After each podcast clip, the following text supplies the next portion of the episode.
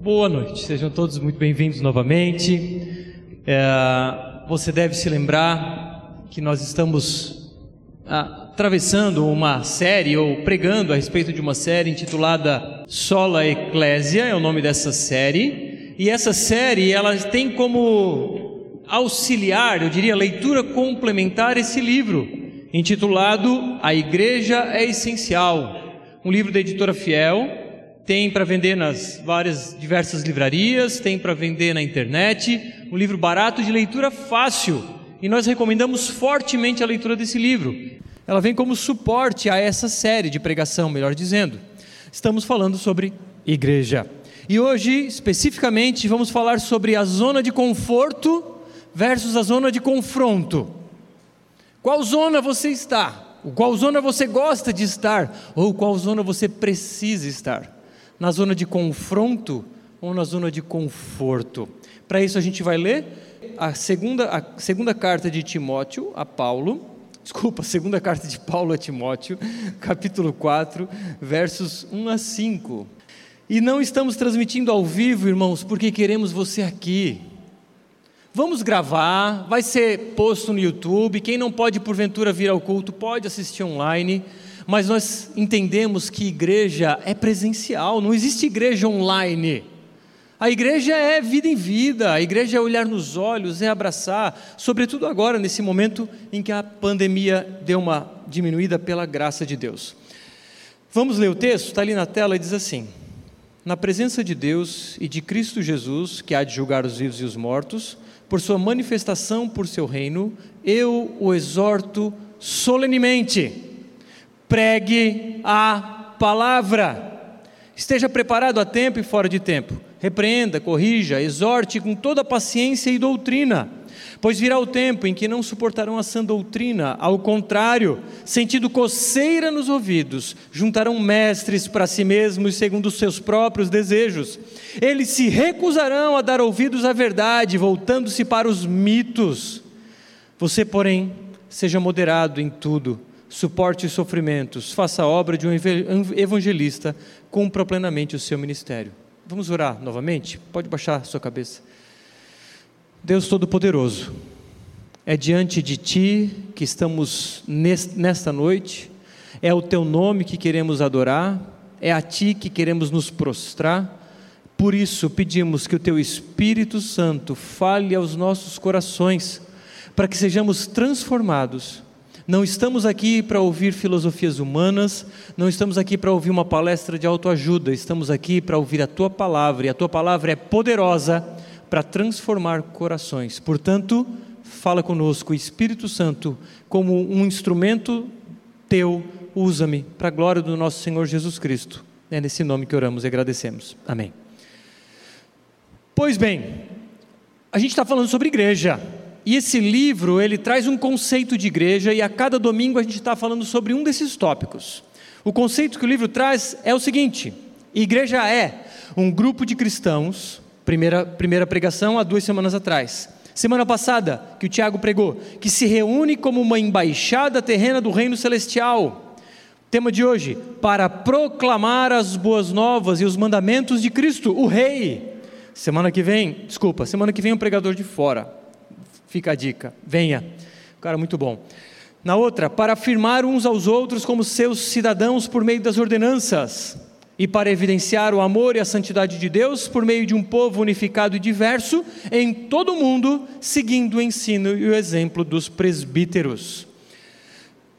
Você conhece a história de Peter Pan com certeza. O que, tem a ver a história de Peter Pan com o que a gente está falando? Vocês já vão entender. Peter Pan era um jovem que não queria crescer, vivia na terra do nunca e não queria o, o, o crescimento de sua a, crescimento em idade, porque fatalmente com o crescimento vem responsabilidades. Então ele não queria responsabilidades, era um jovem garoto que não queria crescer. Vem então o capitão Gancho e pergunta para ele: Quem tu és? E ele responde: Eu sou a juventude Sou a alegria, sou um passarinho que acabou de sair do ovo. Parece bonito, né? Eu sou a juventude, a alegria, um passarinho que acabou de sair do ovo. Agora, traça um paralelo com a vida espiritual. Quantos são Peter Pans espirituais? Agora, leia essa frase sob a ótica da espiritualidade. Eu sou a juventude, a alegria, um passarinho que acabou de sair do ovo, ou seja, imaturo. Muitos de nós que nos dizemos cristãos, na verdade somos esses Peter Pans que não queremos crescer, não queremos amadurecer, e não estou falando sobre tempo de igreja. Ah, pastor, tu não sabe o que eu já fiz na igreja. Quantas conversas eu tenho de pessoas dizendo tais coisas. Ah, pastor, 20 anos na igreja. Já cantei, já preguei, já limpei chão, já fiz um monte de coisa. Não é sobre isso. Maturidade nem sempre tem relação direta com tempo de igreja. Maturidade diz respeito a encontro com a palavra, diz respeito a transformação gradativa e sempre crescente. Mas os Peter Pans espirituais não querem crescer. Os Peter Pans espirituais não querem a responsabilidade de se envolver com o reino de Deus. Por isso, não querem estar na zona de confronto, preferem ficar na zona de conforto. E se você é um frequentador assíduo dessa comunidade, você sabe que o domingo à noite é zona de confronto. Porque entendemos que somente o confronto promove transformação, somente o confronto promove crescimento espiritual. Agora, a zona de conforto faz com que o indivíduo não cresça, não se desenvolva espiritualmente falando. E eu te pergunto então, como sempre fazemos, você é um Peter Pan espiritual? que quer ficar no seu cantinho e não quer crescer, não quer amadurecer, te digo, os Peter Pans espirituais não conseguem vencer as tempestades da vida. Os Peter, Peter Pans espirituais não conseguem enfrentar as dificuldades porque sempre que alguma dificuldade aparece, foge, sai correndo. Ah, o irmão não me cumprimentou, então sai. O pastor não atendeu meu telefone, então sai. Ah, porque o fulano falou mal de mim, então sai da igreja. Peter Pans espirituais que não conseguem lidar com a dificuldade porque sequer querem crescer. A zona de conforto espiritual é aquela zona que não tem desafios, que é estável, que inclusive convive muito bem com os pecados. Deixa eu com o meu pecado aqui, não fala disso. Já escondi ele aqui embaixo do tapete e ninguém sabe. Agora eu te pergunto: e quando Jesus disse: Quer ser meu seguidor? Nega-te a ti mesmo, tome tua cruz e me siga. Você ouviu isso? Você é, entendeu o que ele quis dizer sobre nega-te a ti mesmo, tome sua cruz e me siga? É sobre ser um discípulo de Jesus, é sobre ser um seguidor do Mestre, do, daquele que reina sobre céus e terra, daquele que comanda a criação com a palavra do seu poder, e daquele que ressuscitou dentre os mortos, vivo voltará para buscar somente aqueles que são seguidores dele. Se você não é um discípulo de Jesus, sinto lhe dizer, você não vai ser buscado com Ele. Você vai para outro lugar. Mas há tempo, ainda há tempo. A pandemia revelou um ídolo, o ídolo do conforto. Pessoas que se acomodam, que estão mais viciadas no seu próprio prazer do que propriamente se envolver nas coisas de Deus. Pessoas que não querem compromissos, ah, se não der para ir no culto, eu assisto online. Culto online não é opção, é exceção. Culto online, ou melhor, igreja online não existe. A igreja é, é, é física, há reunião, há olho no olho.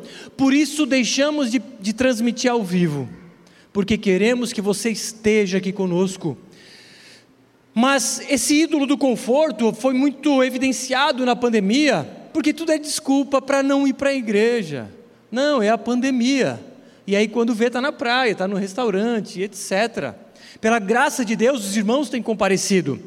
Mas falo isso numa perspectiva mais ampla. Mas então, pessoas que têm se revelado desejosas de serem servidas, e não pessoas dispostas a servir pessoas que querem se acomodar, que querem ser servidas, que querem consumir, porque na verdade estão acostumadas com a satisfação pessoal. Muitos de nós estão viciados nos prazeres pessoais. É problema ter prazer? Claro que não, não estou falando sobre uma vida ascética, uma vida de não ter prazeres, não é nada disso. Ontem eu e a Lela fomos para a praia, surfamos, fizemos um churrasco na beira da praia, um tempo maravilhoso, de muito prazer. Agora, jamais, jamais abriremos mão da comunhão com o corpo de Cristo para qualquer outro prazer. Jamais deixaremos de estar, e não porque sou pastor, mas porque sou um irmão de Cristo em vocês. Entendemos que os prazeres da vida são bons, aqueles que não são pecaminosos, é claro, e tudo bem. Agora, deixar de me envolver com a família de Deus por causa de meros prazeres, com todo respeito, é burrice.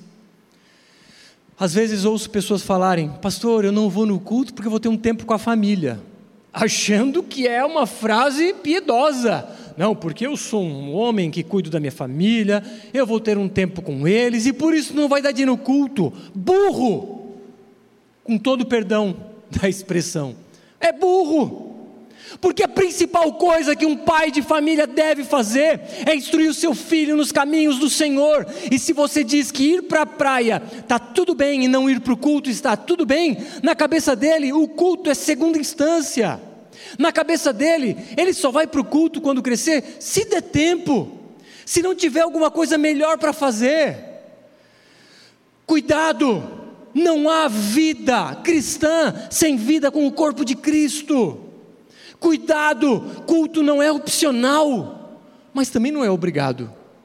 Culto é o lugar que viemos para exaltar o nome do nosso Deus juntos em comunidade, cantar louvores a Ele. Sabe qual é o problema? Talvez você não tenha mais relação com Jesus. Esse é o problema. Talvez você nunca teve um relacionamento profundo com Cristo. Por isso, o culto é opcional. Por isso, se envolver com a igreja é uma opção. Porque aqueles que têm um relacionamento profundo com Jesus Cristo, aquele que morreu e ressuscitou, estes se envolvem na missão dele estes mergulham com todo prazer, porque entendem que amor é esse.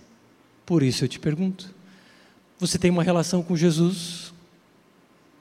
Você tem uma vida com Jesus de conversa diária? De falar com Ele nas orações e de ouvir a voz dEle lendo a Sua palavra? Aqueles que têm relacionamento íntimo com Cristo têm relacionamento com a Sua noiva. Pois bem, diante dessa perspectiva de não querer ouvir, não querer ouvir verdades, muitos líderes deixam de falar verdades porque vão perder seguidores. Mas agora, quando olho para a história e vejo, de que, vejo pessoas terem morrido pela fé, morrido por causa de Cristo, eu me envergonho da minha falta de envolvimento. Você está disposto a morrer pelo Evangelho? Você está disposto a morrer por uma causa que é Jesus Cristo? Esses são os verdadeiros discípulos. Você está disposto? Quando vejo a história de missionários que não estavam dando conta de suas próprias vidas e decidiram abrir mão da sua casa para servir comunidades remotas, ainda às vezes tendo risco de morte, eu me envergonho da minha falta de envolvimento. Mas por causa disso, o discurso tem afrouxado, porque os pastores têm medo de confrontar e querem deixar as pessoas na zona de conforto. Porque quando eu prego uma mensagem de conforto, eu atraio multidões. Quando eu prego uma mensagem de confronto, só os discípulos ficam. Jesus Cristo, quando diante da multidão disse: Vocês só vêm atrás de mim para querer comida, né? E ele começou a apertar o discurso, e o povo começou a vazar. Pedro disse: Senhor, que discurso duro é esse? Pedro, se quiser fugir com esses, vai. Senhor, Para onde iremos se só tu tens palavras de vida eterna? A questão é: nós vamos continuar confrontando. Não queremos que você fique parado na sua zona de conforto. Queremos que você cresça, amadureça e esteja preparado para as dificuldades da vida que virão. Não queremos cristãos imaturos. Agora, como eu disse, possivelmente muitos de nós não têm relacionamento com Cristo. Talvez sequer entenderam o que Jesus fez. Estão adormecidos, estão anestesiados pelas curtidas, estão inebriados pelo que o Facebook e o Instagram proporcionam. Prepare aí, que eu vou andar. estão ah, viciados nos prazeres que a vida proporciona, que os likes dão, e como que uma droga se escondem nos likes, se escondem nos, nas meras atividades da vida, porque no fundo, no fundo, não querem o relacionamento com Cristo, porque o relacionamento com Cristo é uma luz muito mais forte que essa, que aponta em mim e me fala o quanto eu sou pecador mas ao mesmo tempo essa luz me fala o quanto eu sou amado. Mas ao mesmo tempo essa luz me chama a uma vida de compromisso com Ele. Muitos aqui entenderam a salvação pela graça, vieram de ambientes legalistas, sobrecarregados de trabalhar. Aí a gente diz: não, calma, a salvação não é por mérito, é pela graça. Ai, sério, pastor? Ah, então tá, vou ficar tranquilo, de boa é só esperar Jesus voltar, enquanto isso eu vou ganhando dinheiro e curtindo a vida. Não entendeu nada sobre a graça. Não entendeu o que Cristo fez em nosso favor, porque aqueles que entendem a profundidade desse amor se entregam de tal forma que, se necessário for, entregam sua própria vida, morrem por uma mensagem, morrem por um Salvador, morrem por uma pessoa que morreu por nós. Você está disposto a entregar a sua vida a uma mensagem, a proclamar aos quatro cantos da terra, ainda que você fique no seu trabalho, ainda que você viva uma vida no, no, no, cotidiano, no ordinário, como você tem vivido, mas viva essa vida por causa de Cristo, para Cristo, para que Ele seja exaltado. Essa é a carta de Paulo ao Timóteo. Paulo preso, prestes a morrer, ele diz nessa carta: Timóteo, me traga a capa, porque aqui está frio, era uma masmorra em Roma. Me traga os, os pergaminhos, desculpa, os livros, em especial os pergaminhos, que eram as escrituras sagradas. E Paulo, sem perspectiva de vida, ele dá agora as últimas orientações para o seu discípulo Timóteo. E ele diz: na presença de Deus e de Cristo Jesus, que há de julgar os vivos e os mortos, por sua manifestação e por seu reino, eu o exorto solenemente: pregue a palavra. É uma declaração solene de Paulo, e Paulo invoca o Deus Pai e o Deus Filho. Ele diz: Olha, essa minha declaração ela é tão profunda que eu faço ela na presença do Deus Pai e do Deus Filho. E o Deus Filho, a saber, Jesus Cristo, ele diz: julgará vivos e mortos. Fique esperto. Jesus Cristo voltará e julgará vivos e mortos. E você e eu, todos vamos passar por esse júri. E a ordem é: pregue a palavra. E lembre-se, Timóteo, você vai ser julgado por isso. Se você está pregando a palavra, ou não. O ofício do pregador é ser um porta-voz. O ofício de Timóteo ou de qualquer outro pregador é ser aquele que anuncia as boas novas. É como se fosse um carteiro. O carteiro, jovens, carteiro, era uma profissão do passado. Na época do Egito Antigo, aproximadamente. Ele chegava nas nossas casas, entregava uns papéis dentro de um envelope, não sei se você papel, sabe? Papel escrito à mão. Caneta, papel escrito, envelope e deixava na nossa caixinha. Era, mas não era ele que escrevia, era alguém que mandava uma carta para outro. Agora o carteiro era um entregador. o carteiro não tinha autorização para escrever alguma coisa ali, tampouco para retirar alguma coisa ali. Nós, pregadores, somos como carteiros, que não temos autorização para escrever nada mais na carta e nem para tirar alguma coisa dessa carta. o nosso papel é só falar o conteúdo dessa carta. Detalhe: você tem essa carta em suas mãos, ou na sua casa, ou no seu celular. Mas essa atribuição não é só de Timóteo ou de pregadores, é de todos vocês. Portanto, Jesus te diz: pregue a palavra, e é para todos nós, e nós seremos julgados se estamos pregando a palavra ou não. Agora, talvez você não vá pregar num púlpito, talvez você vá pregar para o seu irmão, para o seu colega de trabalho ou para qualquer outra pessoa. Mas pregar a palavra nem sempre é popular, nem sempre traz aplausos ou curtidas. Olha o que o mesmo Paulo diz aos Gálatas. Como já dissemos, e agora repito: se alguém está pregando a vocês um evangelho diferente daquele que já receberam, que esse seja anátema. Sabe o que é isso? Ele está dizendo: se alguém pregar um evangelho diferente desse, tem que ser amaldiçoado. Ai, pastor, ai, mas tá, eles não estão pregando lá tudo aquilo, mas hum, e o amor? Paulo diz: seja amaldiçoado essa pessoa. Por acaso eu procuro agora o favor das pessoas ou o favor de Deus? Ou procuro agradar pessoas? Se ainda estivesse procurando agradar pessoas, eu não seria servo de Cristo.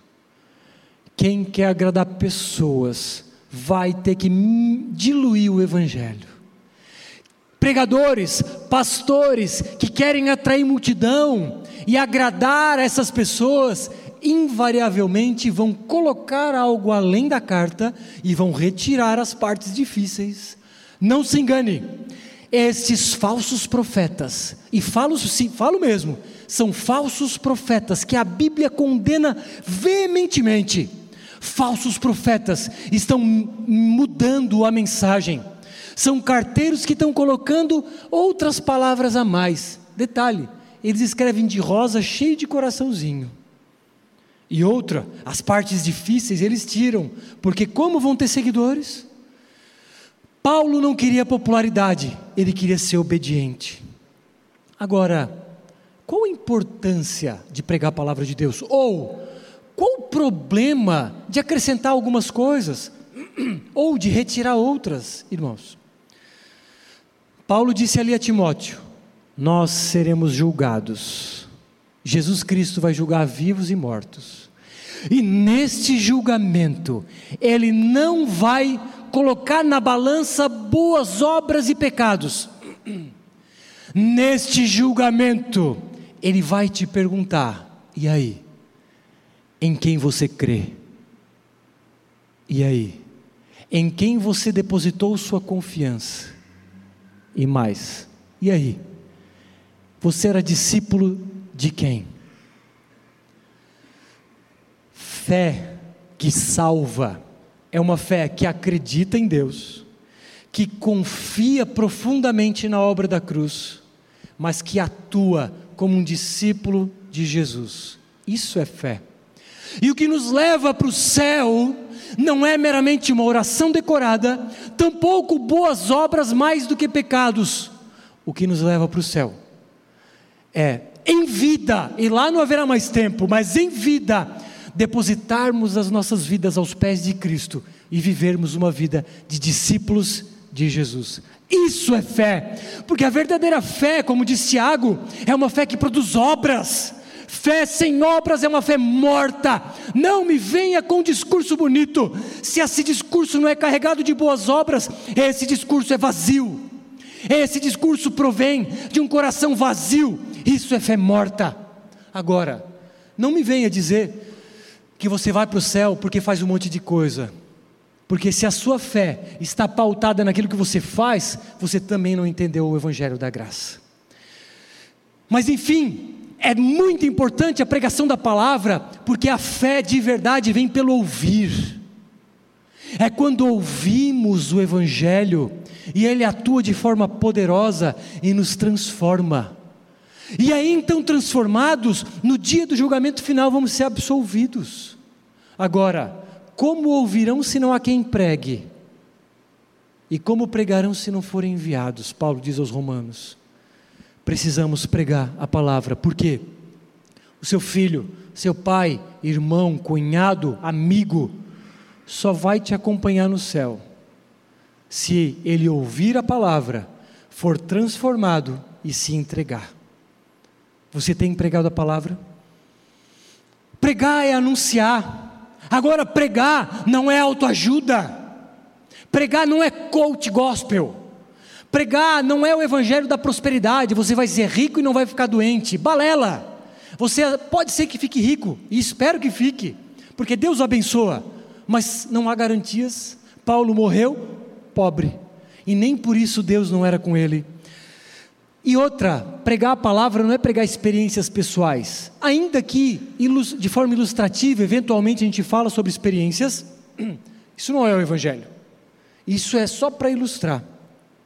Agora, pregar traz vida para quem está morto.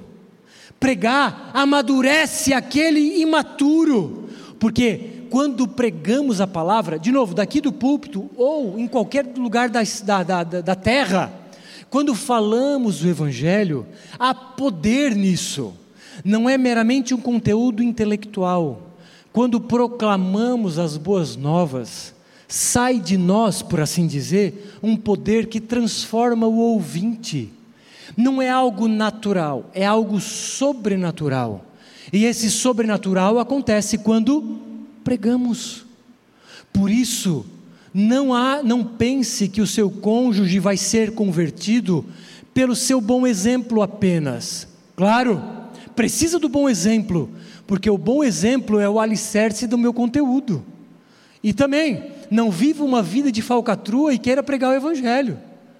Imagine eu pregando aqui devendo para o irmão, falando sobre não dever, não pagar conta, ou sobre pagar contas, e o irmão pensando, puxa, o cara deve para mim e, e não, paga, não paga as contas e está falando sobre isso. Ou seja, viva uma vida irrepreensível, mas pregue a palavra. E pregar, como Paulo diz, é pregar todo o conceito de Deus não é tirar partes da carta nem acrescentar. E é fato que pregar as verdades não atrai seguidores, atrai discípulos. Não atrai seguidores do Bruno, mas atrai discípulos de Jesus. E outra, não deixaremos você confortável no seu pecado. Eu não vou ficar sozinho nessa. Eu não vou ser confrontado sozinho na minha casa. Se Deus me confronta, eu vou dividir com vocês. Agora, ao mesmo tempo que Ele me confronta, Ele me diz: Eu te amo, Bruno. O meu confronto, Deus me diz, para contigo é a minha expressão de amor. A minha disciplina é uma ferramenta de amor, porque o pai disciplina o filho que ama. Quando você que é pai disciplina o seu filho que andou no parapeito da janela, aquilo é uma atitude de ódio? Não, é uma atitude de amor. Portanto, quando eu ando no parapeito da janela do pecado, Deus me confronta. Por isso que nós somos instrumentos de confronto uns dos outros. Quando eu confronto Luqueta, não, Luqueta não peca. Quando eu confronto, quem conhece sabe. nem tanto, né? Nem tanto, né, Luqueta? Quando eu confronto o irmão que está em pecado, é uma ferramenta de amor. Agora, quando o irmão me confronta porque eu estou em pecado, eu tenho que receber aquilo como ferramenta de amor. Portanto, irmãos, pregar a palavra é te chacoalhar para sair da zona de conforto, do conforto que o pecado traz. Então ele diz: pregue a palavra esteja preparado a tempo e fora de tempo, repreenda, corrija, exorte com toda paciência e doutrina. Ele diz então: pregue a palavra, mas esteja preparado, porque vai ter oportunidade para pregar, mas vai ter momento que o pessoal não vai querer te ouvir, ou seja, é o fora de tempo, mas pregue fora de tempo, sendo bem recebido ou não. aplaudido ou não, tendo curtidas ou não. Esteja atento às oportunidades, mas também crie de forma intencional essas oportunidades, porque a pregação traz vida para as pessoas. Percebe? Às vezes eu falo uma ilustração. Imagine aqui uma cadeia e todos vocês estão presos. E eu tenho uma chave que abre a porta da cela para vocês saírem. E essa chave é a pregação do Evangelho. E eu aqui, ao invés de pregar o Evangelho, eu prego um monte de ferramenta de coach. Coach é bom, é bom, mas não aqui. Coach é uma grande ferramenta, mas não aqui. Não numa pregação de domingo. Então eu sou o coach gospel, que ao invés de abrir a porta da cela para vocês, eu falo, é, acorde 5h55 da manhã e acompanhe a minha live. Acorde às 5h55, dê uma caminhada de 55 minutos e faça mais não sei o que. Irmãos, não é sobre isso aqui. Aqui é o que? Pregue a palavra. Os pastores gospel, ou melhor, os pastores coach, os pastores de prosperidade, têm a chave guardada no bolso, estão deixando pessoas presas porque pessoas presas são pessoas fáceis de dominar. Porque se eu colocar um pedaço de pão, está todo mundo morto de fome. Ai, dá esse pão, por favor. E eles prometem mundos e fundos e nada acontece. Claro que não acontece. Esteja preparado, porque a ou melhor, pronunciar ou proclamar o Evangelho traz vida às pessoas. E ele diz no texto: repreenda, em amor, é, repreender erros de conduta ou erros doutrinários. Então, em amor, eu preciso repreender vocês, mas vocês têm liberdade para me repreender, assim como todos devemos ter liberdade para repreender uns aos outros, porém, em amor. Jamais vamos minimizar a gravidade do pecado, vamos confrontar, porque é para o bem da pessoa. Ele também diz: corrija. Se repreender é dizer o que está errado, corrigir é dizer o que está certo. Olha, esse caminho está errado, mas esse caminho está certo. Então, corrigir é dizer qual o caminho a caminhar. E ele diz: exorte. Exortar significa encorajar, é dar palavras de esperança e dizer, irmão, tu estás em pecado, é verdade, mas saiba, Jesus te ama. E esse amor deve te confrontar a sair da zona de conforto. Esse amor deve te constranger a querer largar o pecado. Portanto, exorte, estimule pessoas a uma caminhada com Cristo. E tudo isso por meio da palavra de Deus, porque a palavra de Deus, ao mesmo tempo que ela corta, ela cura. Ela é um algo amargo, é um chá de boldo que desce amargo, mas cura o, o, o fígado. Agora o problema é que muitos líderes estão dando doces na boca das crianças, com um evangelho diluído, com palavras doces que descem como um mel, mas que produzem mal para o estômago. Portanto, pregue a palavra, porque por meio da pregação da palavra, as pessoas que ouvem deixarão de ser o Peter Pan espiritual, vão ser, ter vida e vão amadurecer. Agora, ele diz também, com toda paciência e doutrina, não precisa gritar como eu estou fazendo. É, às vezes, eu peço paciência a Deus. Então, perdoem, mas é que às vezes também, enfim, tenha paciência. Saiba que ninguém aqui é superior a ninguém. Eu não sou superior a vocês em nada. E não se pense, não pense que você é superior a outro. João Calvino diz, portanto, a severidade tem de ser temperada com gentil suavidade, para que se faça notório que a severidade procede de um coração pacífico. A severidade ou a admoestação, ela deve proceder de forma branda e de um coração amoroso portanto, de um coração pacífico. O confronto, então, deve ser feito em amor, mas deve ser feito. Muitos, imagine a situação. pessoa está com câncer terminal, vai ao médico e ele diz: Olha, tua ressonância diz aqui, ó, câncer no cérebro, metástase pelo corpo inteiro. Se você não tratar, você vai morrer. Aí ele diz: Não gostei dessa notícia, vou para procurar outra opinião. O outro médico diz a mesma coisa. E eles dão um tratamento, e vai te curar esse tratamento. Aí ele vai num outro médico e diz: O médico pensa: Ixi, o negócio está feio, mas ele não vai gostar do que eu vou falar. Ô oh, querido, fica tranquilo, no fim tudo vai dar certo. É, não, tu vai ficar bem, o corpo vai dar conta de cuidar disso aí. Não, esse câncer nem é tão problemático assim. É o que pastores estão fazendo. Pessoas com câncer terminal, com pecado mergulhado nas entranhas, eles estão dizendo: fique em paz, Jesus te ama, e no fim tudo vai dar certo. E estão batizando homossexuais. Você sabia que na nossa cidade existem instituições que não são igreja de Jesus. Não são igreja. Pode ter a placa, mas não são. Estão, por exemplo, batizando homossexuais. Ai, Bruno, que preconceito. Não é preconceito, é a palavra de Deus. E se você é homossexual, saiba, nós te amamos.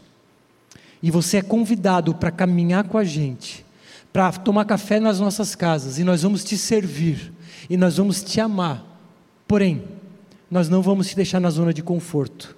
Nós vamos te confrontar em amor e vamos te dizer: te arrepende dos teus pecados. Aí o adúltero diz: ufa, é só com homossexual. Não, é com adúltero também.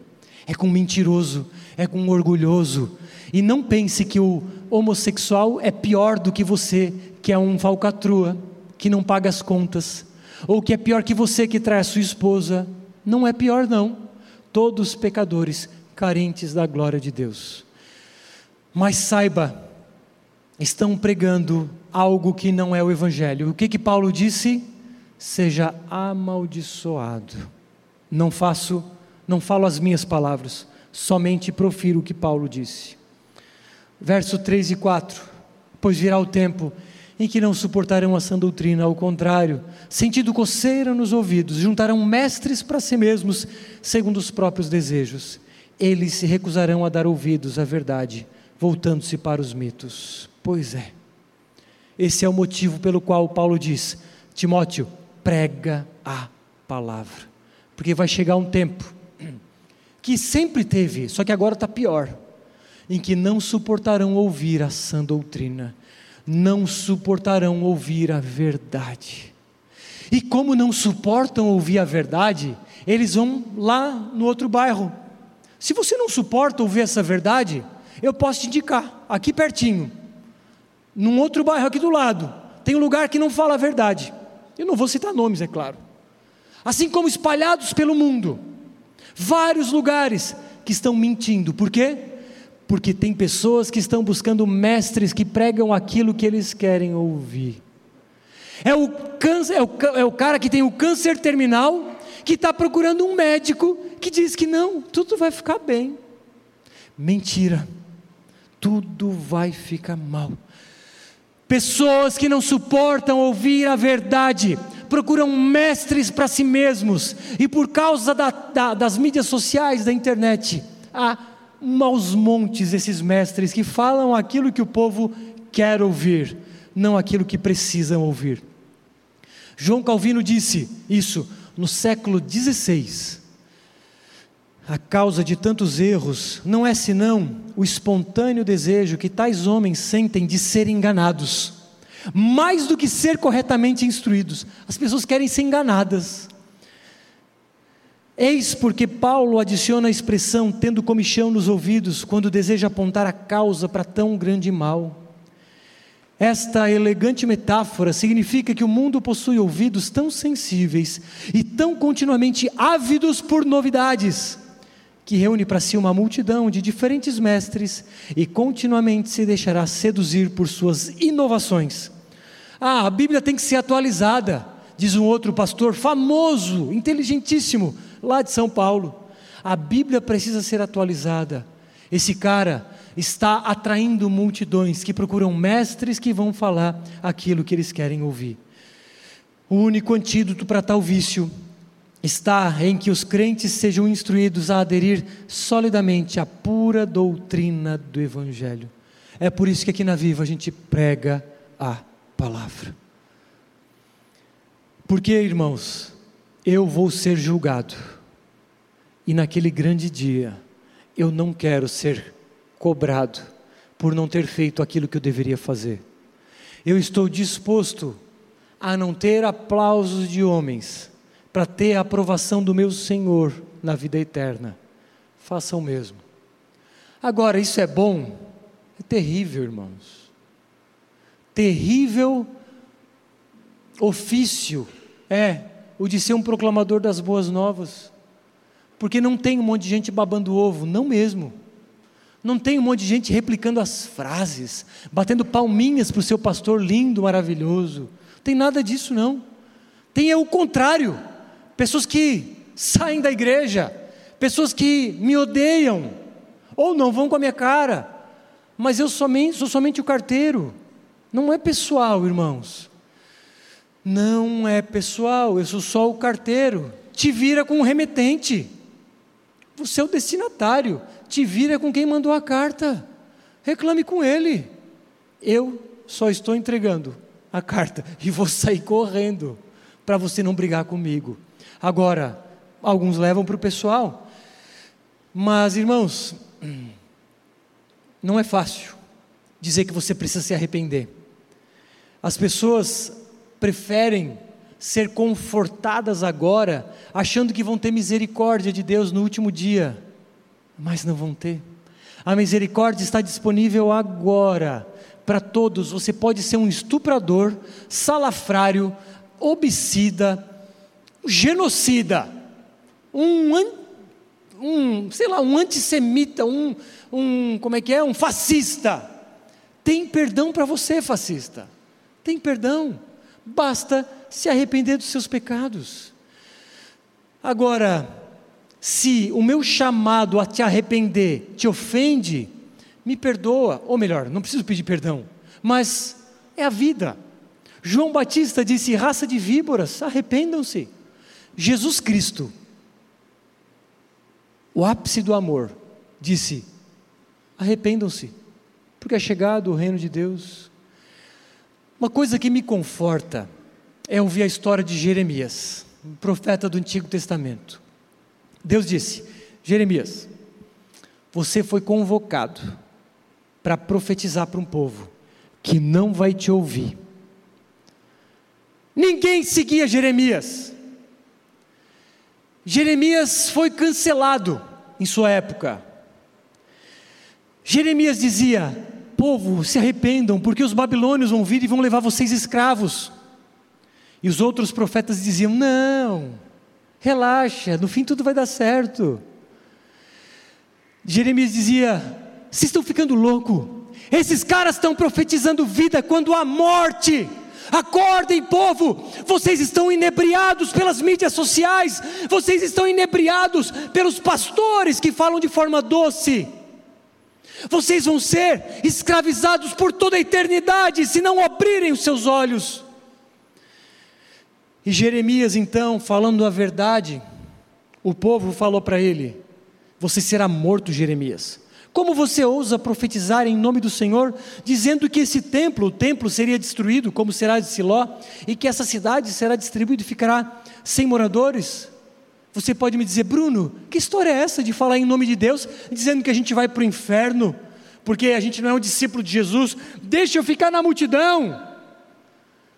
O pregador tem que pregar a verdade, ainda que as pessoas não dêem ouvidos, mas preferimos Prefira receber o confronto ou a contrapartida ou a negativa do que você ser cobrado por não ter falado a verdade. Sabe quais são as verdades que o povo não suporta? Vou dar alguns exemplos. Primeira delas, as pessoas não suportam ouvir que são pecadoras. Você é pecador. Eu sou pecador e nós sabemos disso. Vou repetir a ilustração de sempre. tecnologia de leitura de pensamentos e vontades, via Bluetooth. Alguém se habilita a colocar seus pensamentos e vontades na tela? Não, né? Óbvio. Esse é você. Você é os seus pensamentos, os seus desejos. Imagine dar vazão para tudo? Pois é, esses somos nós. E as pessoas então procuram mestres que vão afagar o seu ego, dizendo que você não é tão mal assim. Mal é o estuprador, o assassino. Não, você não é tão mal, calma. Outro discurso que as pessoas não querem ouvir é o discurso da salvação pela graça. Sabe por quê? Porque as pessoas querem ser merecedoras. Elas querem um mérito. Elas querem ser participantes de sua salvação como se a sua salvação dependesse delas. Então elas vão procurar mestres que fortalecem a ideia do mérito. Outros não querem ouvir a ideia do, da necessidade de arrependimento. Querem procurar mestres que vão te dar um tapinha nas costas e dizer: Cara, se a tua esposa não descobrir que você trai ela, tá tudo certo.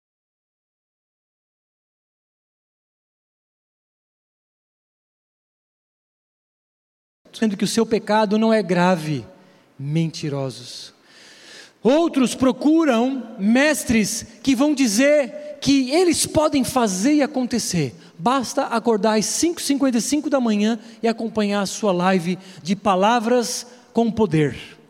Ah, o poder das palavras. Ah, o meu pastor é coach. Ele diz que é só eu falar. E aí eu atraio as coisas boas. E aí o irmão está falando: quero ser rico, quero ser rico, e nada acontece.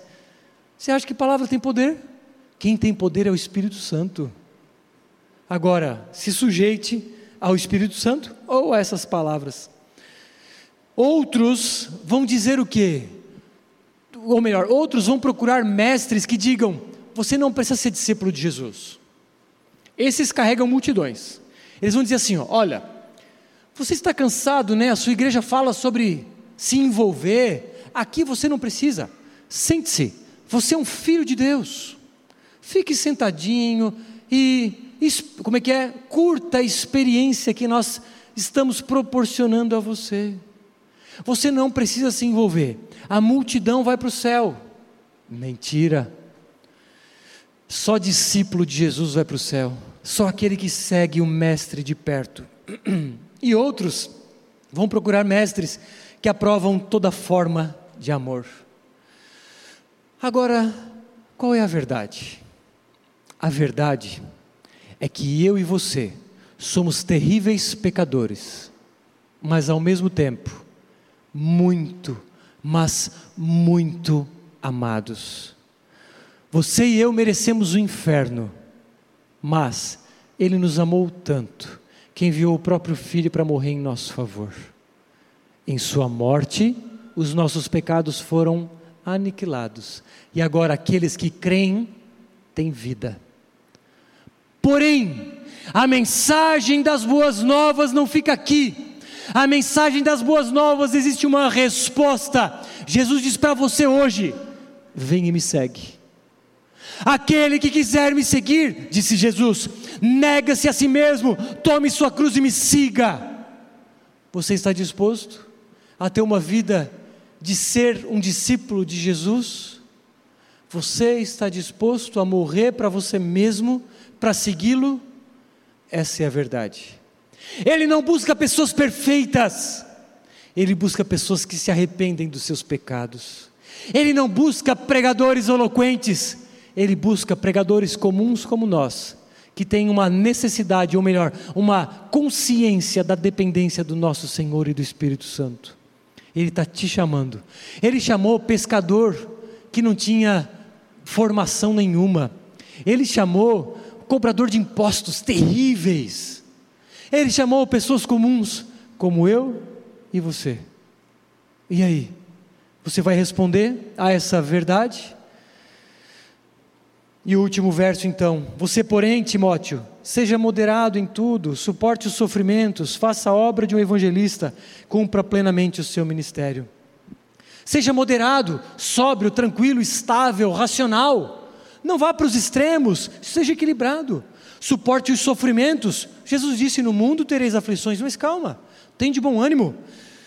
Faça a obra de um evangelista. O que, que é isso?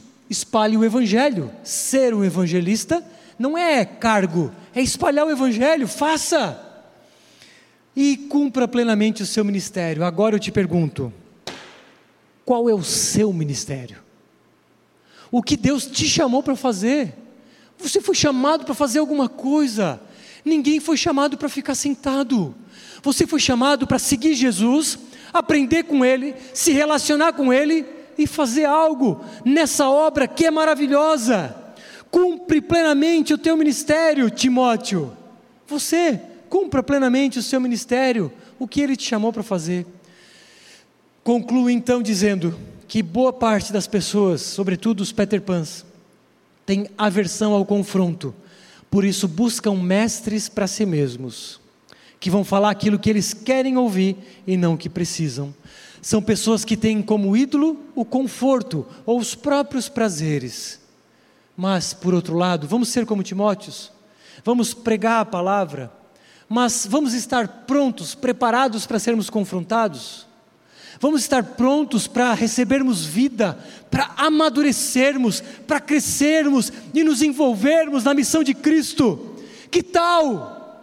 Que tal participar de um time, de um batalhão que revoluciona o mundo? A nossa visão da Aviva é transformar vidas, transformar mundos. Que tal se juntar a nós? Muita gente não tem se envolvido e nós estamos chamando, convocando, por exemplo, precisamos de gente para ajudar no ministério infantil, para cuidar de bebês. Se você tem esse desejo, você vai procurar o Tiago ali no final, na salinha ali ao lado. Nós vamos fazer uma sala só para bebês, ou seja, vai ficar bem mais tranquilo, menos crianças. Queremos que você sirva uma vez por mês. Não é difícil e você vai nos ajudar muito. Enfim, é só um exemplo de como se envolver. Mas, irmãos, no fundo, no fundo, eu quero que no meu leito de morte, na minha lápide, não, não precisa de lápide, pode queimar e jogar cinzas em qualquer lugar. Mas escreve lá numa plaquinha isso aqui. Quanto a mim, já estou sendo oferecido por libação, e o tempo da minha partida chegou.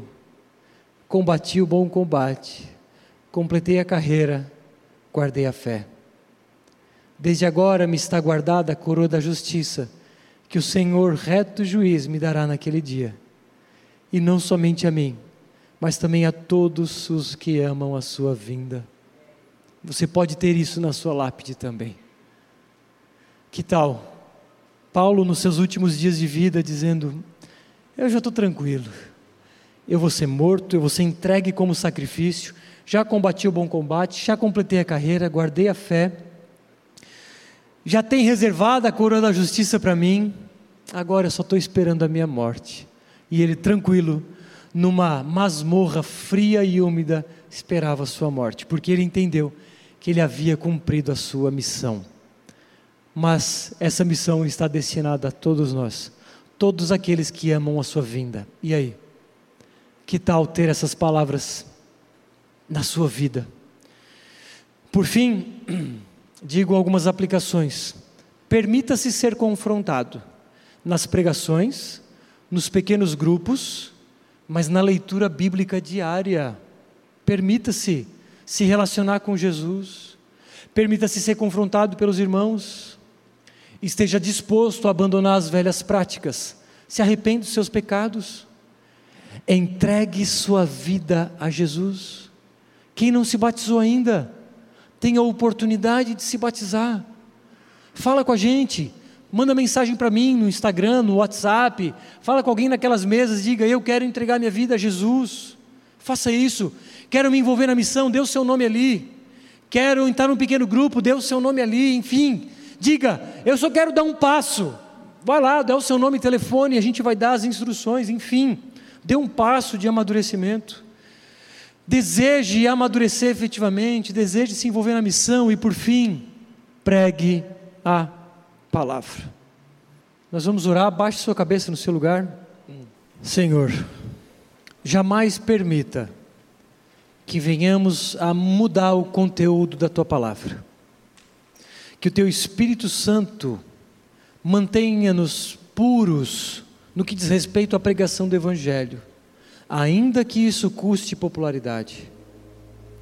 Que não seja somente uma pregação do púlpito, mas que todos aqui sejam pregadores onde estão, que aceitem a convocação de Jesus Cristo que diz: Vinde a mim, seja meu seguidor que aqueles aqui que ouvem essa oração, Senhor, estão pensando em entregar suas vidas a Ti, por favor, fala com eles, se possível de forma audível, mas que eles digam sim, eis-me aqui, Senhor, e que essas pessoas venham a nos procurar, para que possamos dar as instruções. E aqueles que estão acomodados, que não têm crescido, não têm amadurecido, que o Senhor também toque nestes corações, para que decidam se envolver mais, que se deixem ser confrontados pela tua palavra e sejam então conformados segundo a tua imagem. Espírito Santo de Deus, essa igreja é tua, portanto, faz a tua vontade em nós e por meio de nós, em nome de Jesus.